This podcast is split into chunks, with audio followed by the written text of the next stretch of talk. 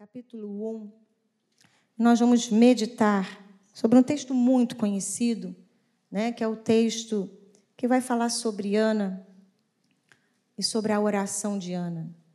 Então, nós vamos ler, você vai ficar com a sua Bíblia aberta, nós vamos ler os versículos ao longo dessa exposição. Primeiro livro de Samuel, capítulo 1.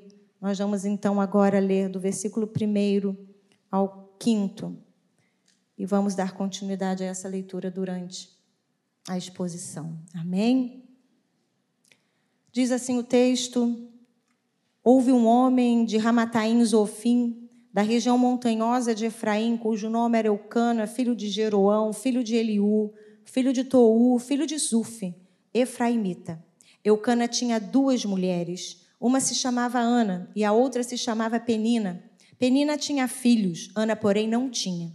Todos os anos esse homem ia da sua cidade para adorar e sacrificar ao Senhor dos Exércitos em Siló, onde Ofini e Finéias, os dois filhos de Eli, eram sacerdotes do Senhor.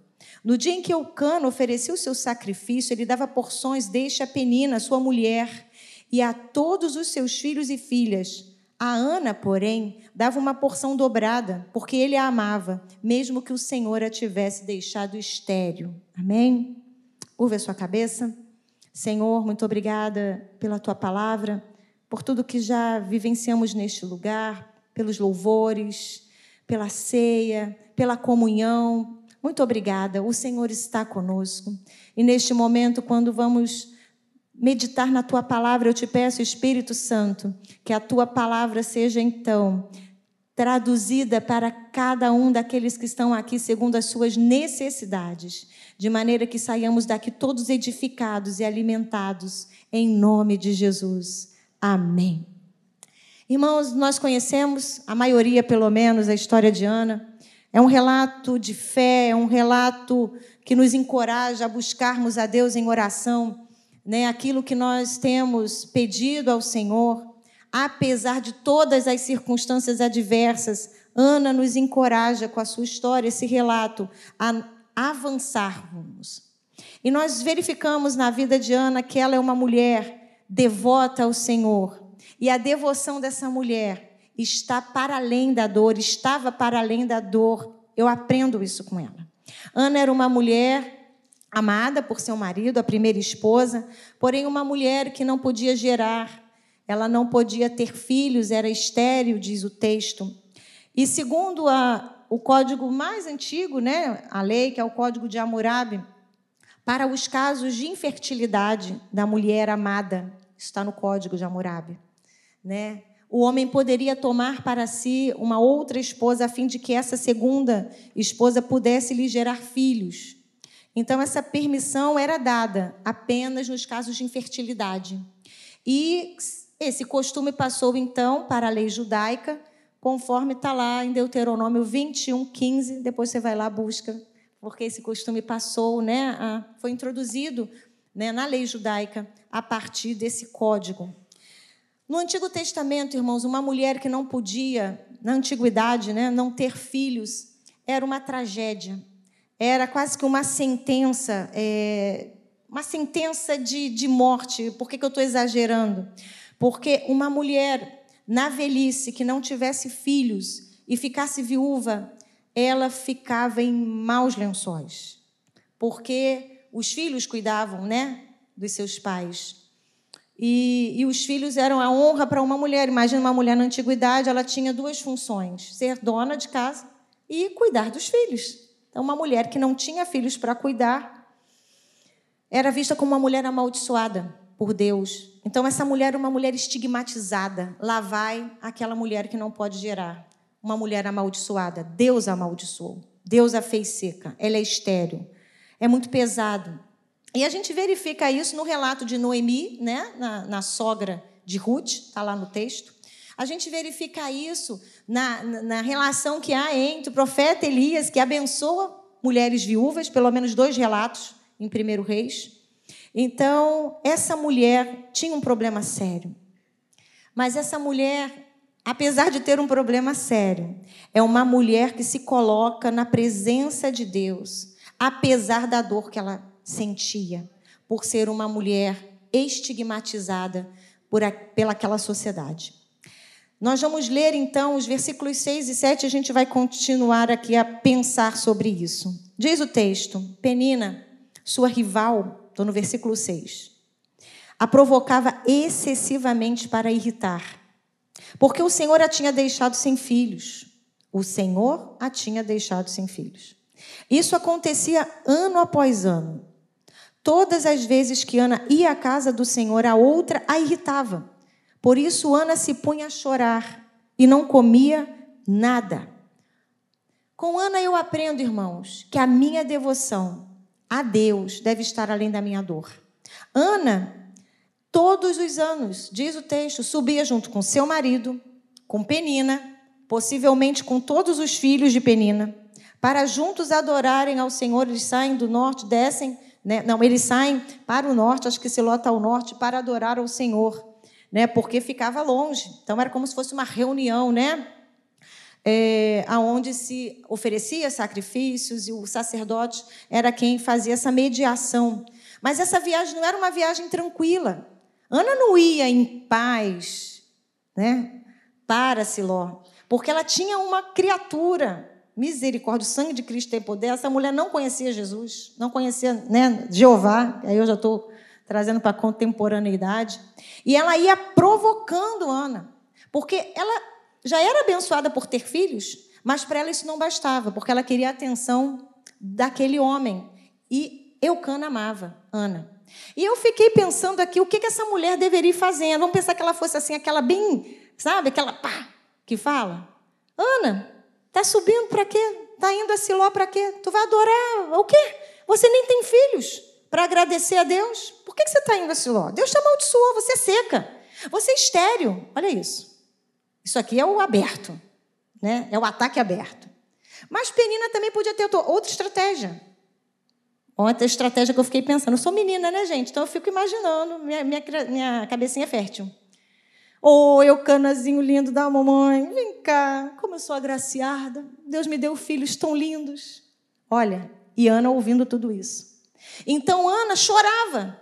Ana ficava sem comer. E, e Eucana não entendia isso. E olha o que, que ele diz para ela: Ana, por que você está chorando? E por que não quer comer? E por que está tão triste? Será que eu não sou melhor para você do que dez filhos? Olha bem, ninguém conseguia entender o que aquela mulher estava vivendo. O cenário era esse. Para completar o cenário, Eucana não conseguia entender que ele era importante para aquela mulher. Porém, ela precisava e ela desejava ter filhos. Então, Ana, apesar deste cenário, apesar de estar chorando, apesar de estar amargurada, e ela vai dizer isso, Ana está indo ao templo para adorar a Deus. E pode ser que você nessa manhã esteja aqui nessa condição. Sabe aquele coração que sangra? Sabe aquele coração que está triste? Sabe aquele coração que está sofrendo perseguição e às vezes a perseguição é, é, é, assim aberta? Algumas são aquelas que o outro vai te matando na unha, detalhe por detalhe, e só Deus sabe o que você está passando. E em alguns momentos você pensa: eu para que, que eu vou à igreja? Deus não está vendo isso. Eu não vou lá entregar oferta, que oferta? Meu coração está amargurado. Mas Ana nos deixa um exemplo, irmãos. Apesar daquela perseguição, daquela amargura, daquela tristeza, apesar daquela família não entender a sua dor, Ana subia a Siló para ofertar ao Senhor. Que bom que você está aqui. Que bom que você está entendendo isso. E que bom que você que está nos ouvindo Talvez não tenha vindo hoje porque pensou: o que, é que eu vou fazer naquele lugar? Eu estou tão triste. Quantos aqui em algum momento não pensou assim? Vou na igreja hoje não. Estou tão chateado, estou tão triste. Já pensou assim? Eu já pensei, irmãos. Ah, só eu não. Ah, não, as corajosas levantaram a mão. Mas aí a gente se levanta. Não vou lá sim. Né?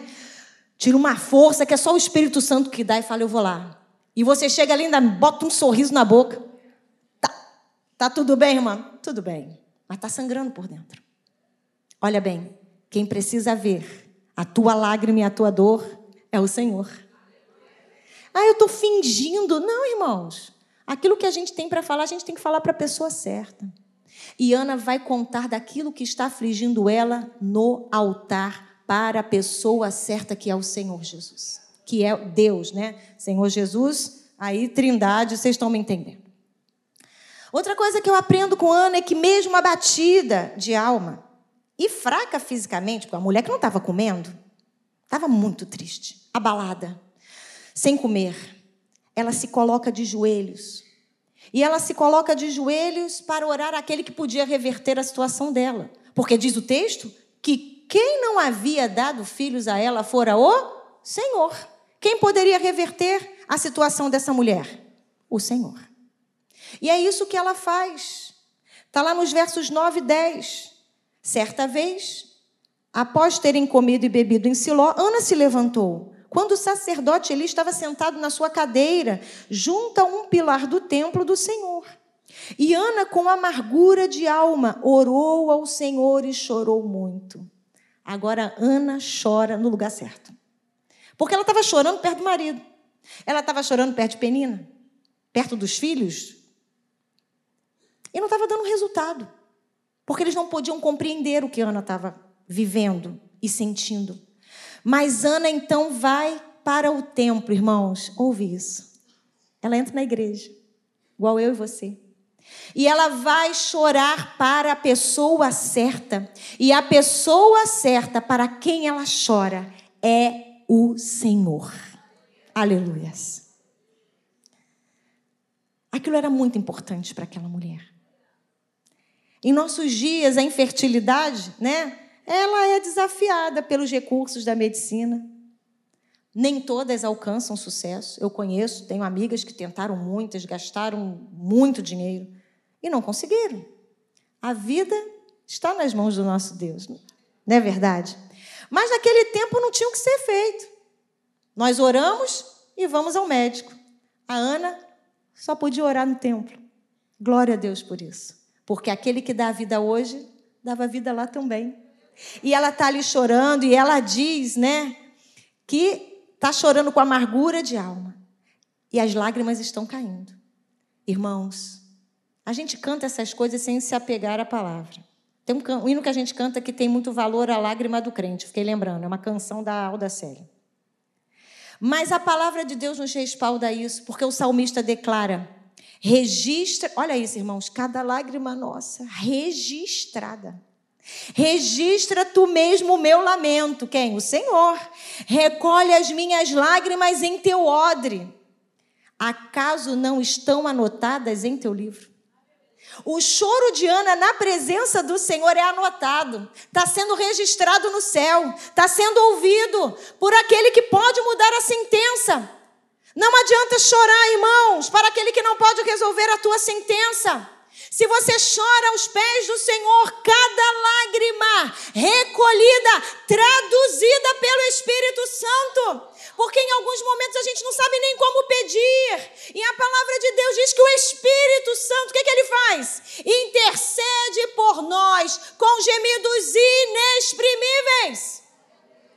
Em alguns momentos não há palavra para dar conta da dor. Mas o Espírito Santo sabe o que a gente quer falar e não consegue. E eu me lembro de uma experiência minha, quando eu perdi meu irmão. Ele tinha 22 anos, eu 23. Um ano de diferença. Naquela noite, quando meu telefone tocou já de madrugada, antes de dormir, eu orei, orei por ele. Sabe quando o seu coração aperta por alguém? E eu faço uma oração tão específica. E alta madrugada, sozinha, Sancler viajava nessa época, estava viajando, normal, né? Básico, novidade.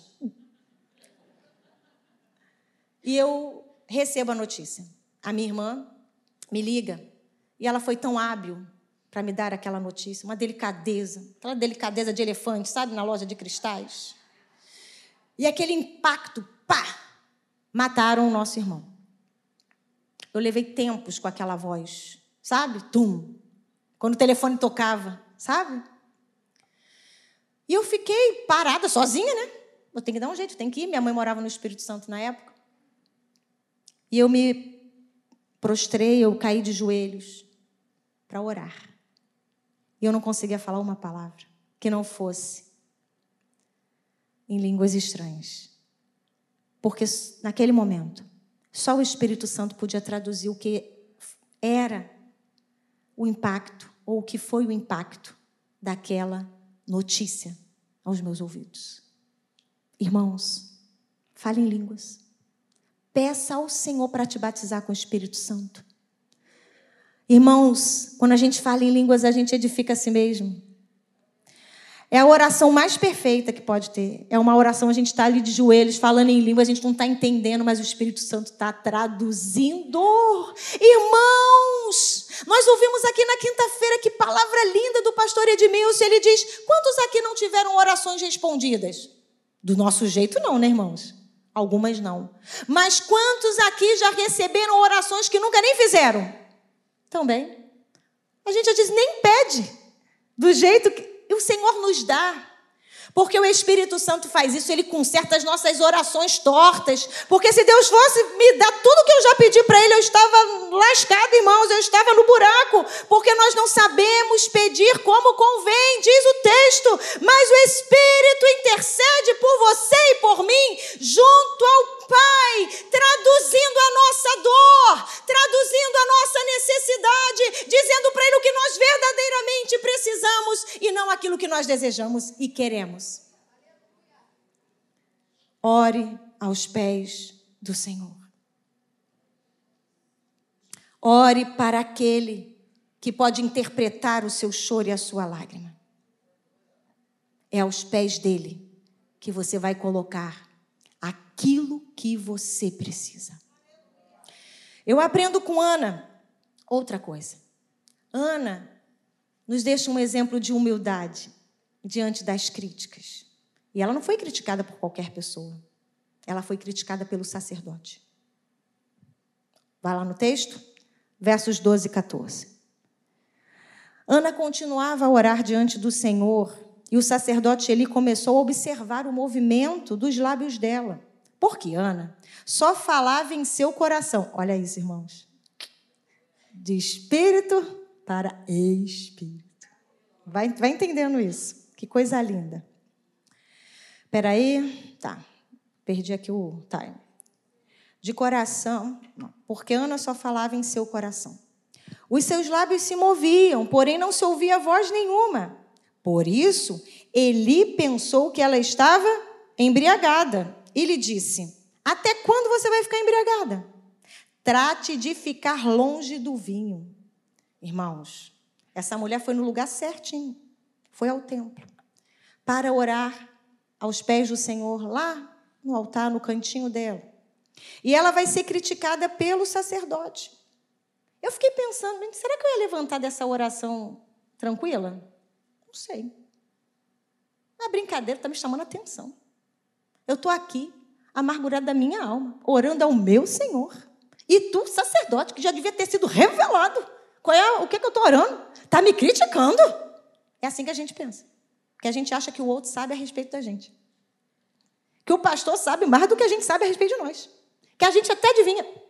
De vez em quando em casa, né, pastor Manuel? Se não for uma revelação, um sonho, né? Mas a gente não sabe o que está acontecendo com você, se você não disser.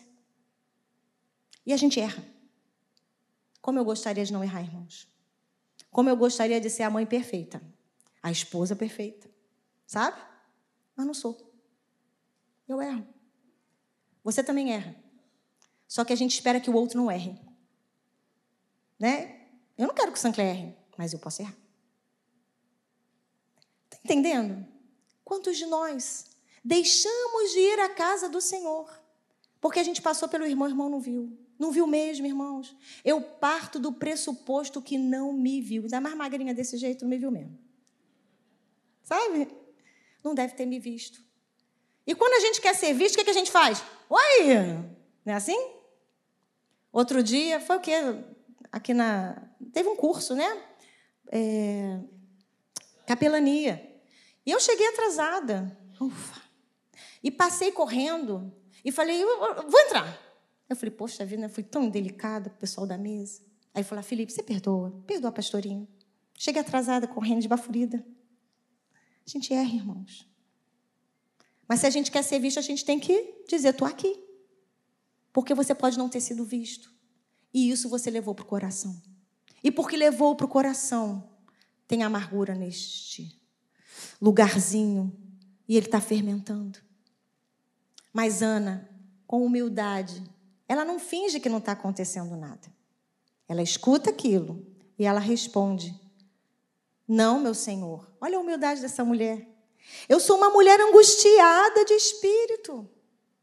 Eu estou sofrendo, está doendo. Você não sabe o que é, mas eu sei. Eu não bebi vinho, nem bebida forte, eu apenas estava derramando a minha alma diante do Senhor. Diante do Senhor. O que você está fazendo aqui é diante do Senhor. Não pense que esta sua serva é ímpia. Em algumas versões, filha de Belial. Eu estava orando assim até agora, porque é grande a minha ansiedade e a minha aflição. Ela declara para o sacerdote que interpretou mal, mal a sua posição, a sua, o seu comportamento.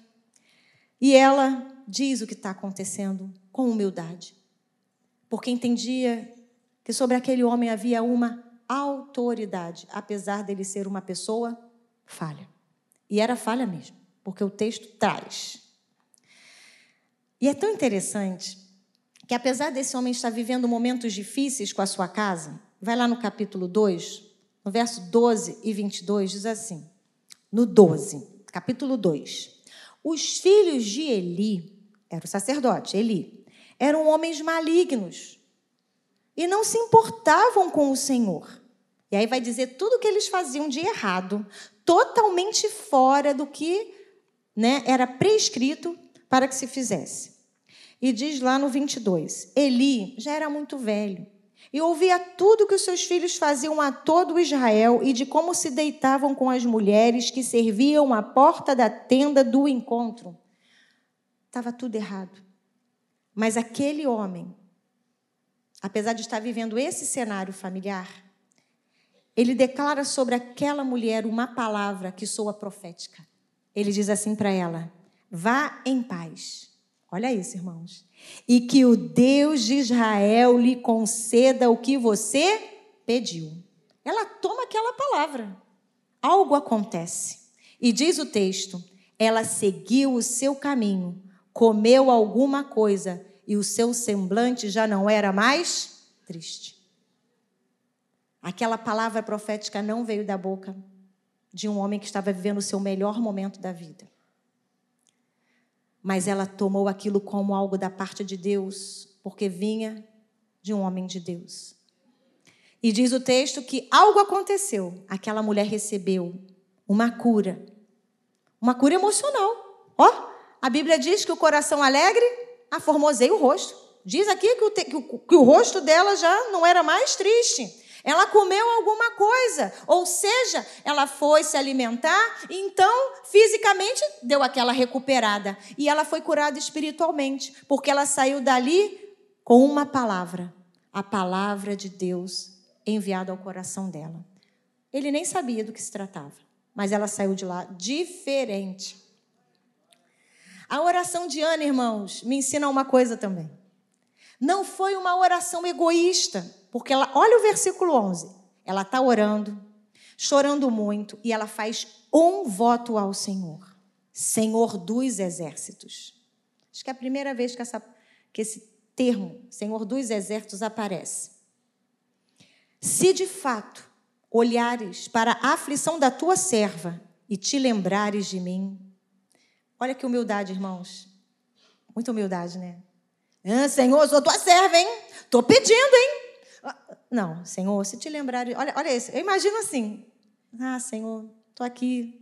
Se te lembrares de mim, não te esqueceres da tua serva, e lhe deres um filho, homem. Ela é específica. Ela quer um filho, mas ela quer um filho homem. Homem, filho homem, um valor inestimável na antiguidade, não é assim? Ah, eu o dedicarei ao Senhor por todos os dias da sua vida. E sobre a cabeça dele não passará navalha, porque tinha sido consagrado ao Senhor. Ana faz esta oração em um período de frieza espiritual em Israel. Se você virar a página, o último versículo, Lá, não, vai virar várias páginas, o que eu estava em Deuteronômio. Você vai pegar lá em Juízes, no finalzinho, diz que naquela época não havia reis em Israel e cada um fazia o que queria, o que estava no coração. E aquela mulher faz uma oração. Irmãos, ela queria um filho, mas aquele filho não era para ela.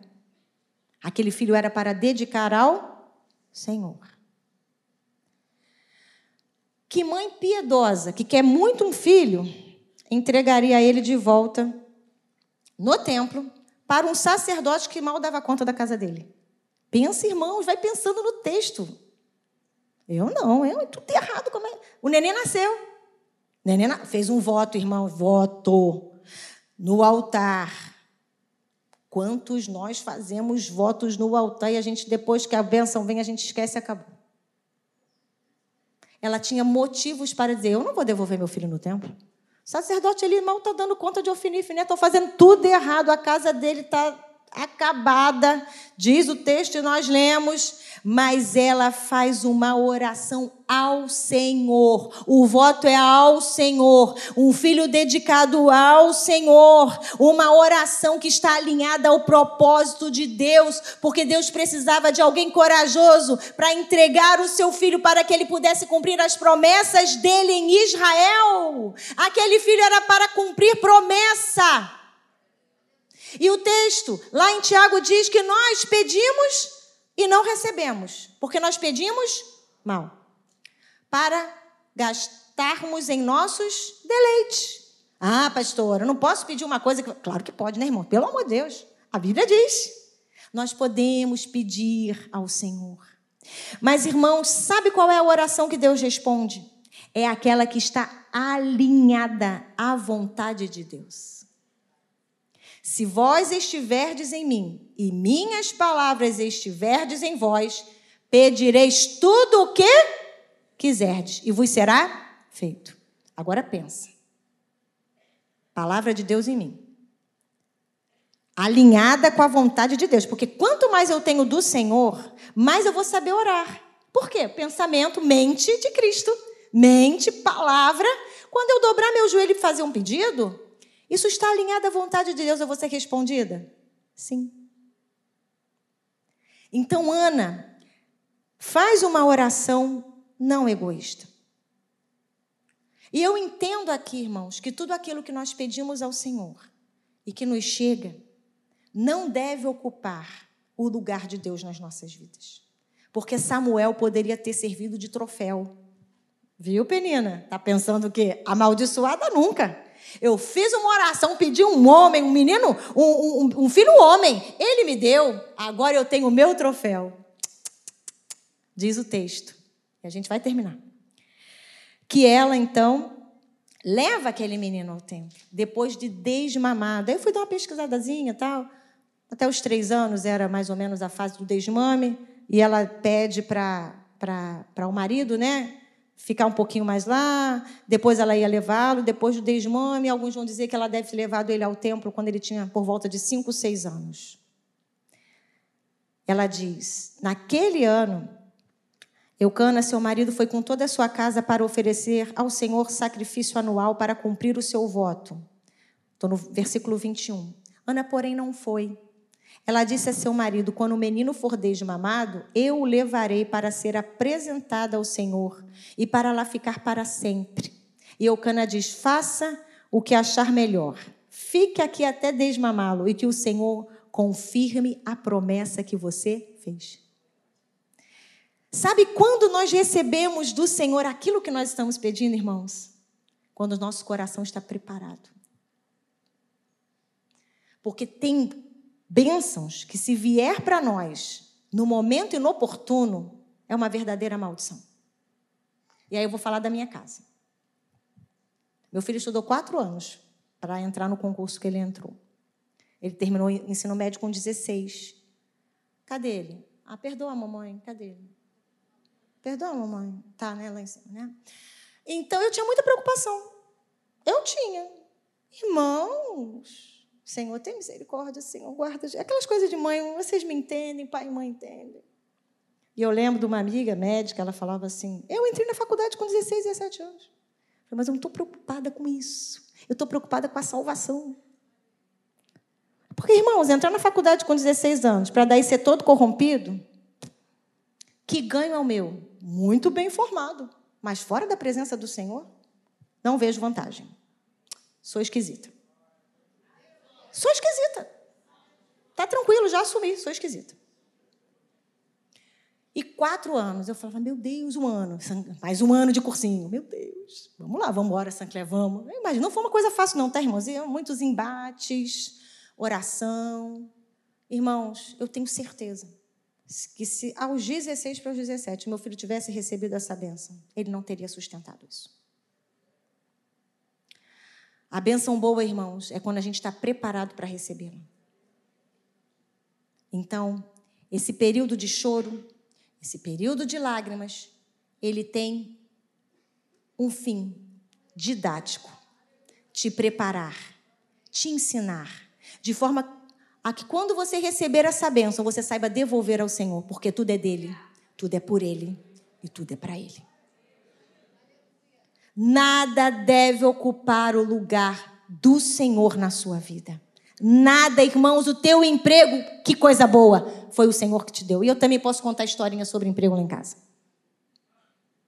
Vou contar rapidinho, não vou contar detalhes não. Mas teve uma fase que o emprego do meu marido tomou o lugar do coração dele. Já contei, amor. Foi. Tá tranquilo, né? Vai embora. E eu tinha muita preocupação. Eu falava, Sam, Sam, são, claro que a gente tem que ser dedicado aos nossos trabalhos, senão a gente fica desempregado, como é que paga as contas, né? Mas eu tinha uma preocupação e às vezes eu, eu botava o meu joelho assim, né, para orar e eu falava, Senhor. O Espírito Santo falava lá no meu coração, lá no fundo eu não queria ouvir, não, porque eu não queria ouvir aquilo, né, irmãos? Dá licença. Eu vou tirar isso. Eu meu Deus. Mas, Senhor, tira não. Mas sabia que era necessário para o aprendizado do Senhor. Era uma bênção grande, irmãos mas estava ocupando o lugar de Deus. Deus não é mau, mas Deus tirou.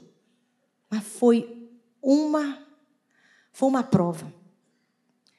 E sabe que quando Deus falou com ele, eu nem estava, nem quis ir nessa reunião de oração, não. Falei é com ele mesmo. Deixa ele.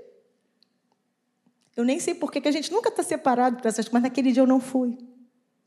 E Deus falou com ele assim: Você me pergunta o que aconteceu? Eu te digo, eu soprei das suas mãos. Irmãos, ele passou um período grande, um ou dois anos com essa palavra. Deus soprou da minha mão.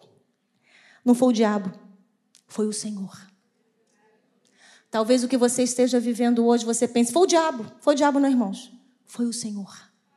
Porque Ele está te preparando para você receber o melhor, segundo o coração do nosso Deus. Com certeza, Deus deu outro emprego, tem sido uma bênção, trabalha, tem um chefe abençoado. Ele não fala português, aleluia.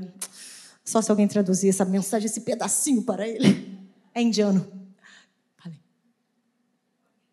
Ele é abençoado. A gente ora por ele. Mas é diferente. Porque o centro disso tudo pertence ao Senhor.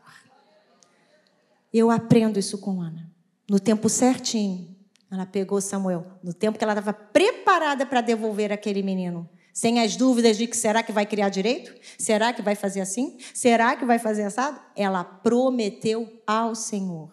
E ela vai lá, devolve o menino no templo. E aí a gente conhece a história de Samuel. O que Deus fez na vida daquele jovenzinho que se tornou um homem, um dos maiores profetas de Israel. Que unge o rei Davi, né? Unge Saul, depois Davi. Irmãos, eu quero que você saia daqui com essa frase. A minha devoção deve estar para além da minha dor. Tá chorando? Louve. Tá doendo? Louve. Tá desempregado? Louve. Nada é eterno as portas vão se abrir. Tá solteiro? Louve. Tá casado, tá difícil? Louve também. além ou para além da sua dor, existe um Deus que vela sobre você, que quer ouvir a sua voz e ouvir o que você quer entregar a Ele no altar, para que nada ocupe o seu coração a não ser Ele próprio. Amém?